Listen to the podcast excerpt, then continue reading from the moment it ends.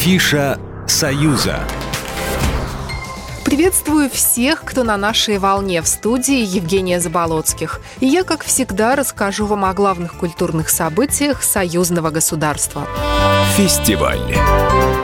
Международный фестиваль творчества «Миллениум» начался в Бресте. Он второй по счету и короткий, только на эти выходные. Форум придумали в прошлом году в рамках празднования тысячелетия Бреста. Соревнуются певцы, танцоры, актеры, музыканты и художники. Участники приехали из Беларуси и России, а также из Литвы, Молдовы, Узбекистана и других стран. Всего около трех тысяч человек. Фестиваль проходит в областном дворце культуры профсоюзов.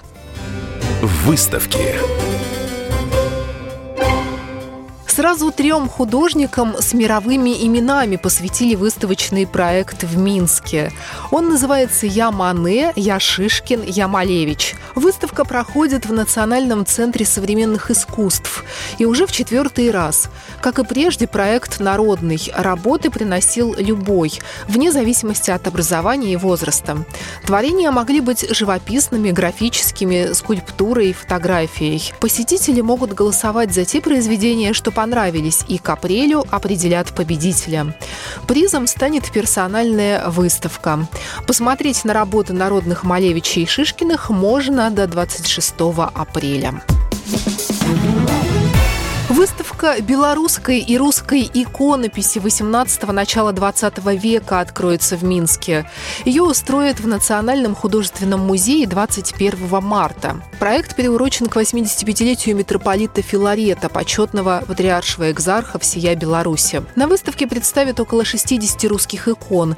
На них образы Христа, Богоматери, святых, христианские праздники. Покажут и вещи митрополита Филарета, например, посохи и одеяния для литургии литургий, в том числе митру из соломы. Выставка будет работать до 21 мая. В Гродно готовится к фестивалю культур. Он пройдет в 13 раз в начале лета.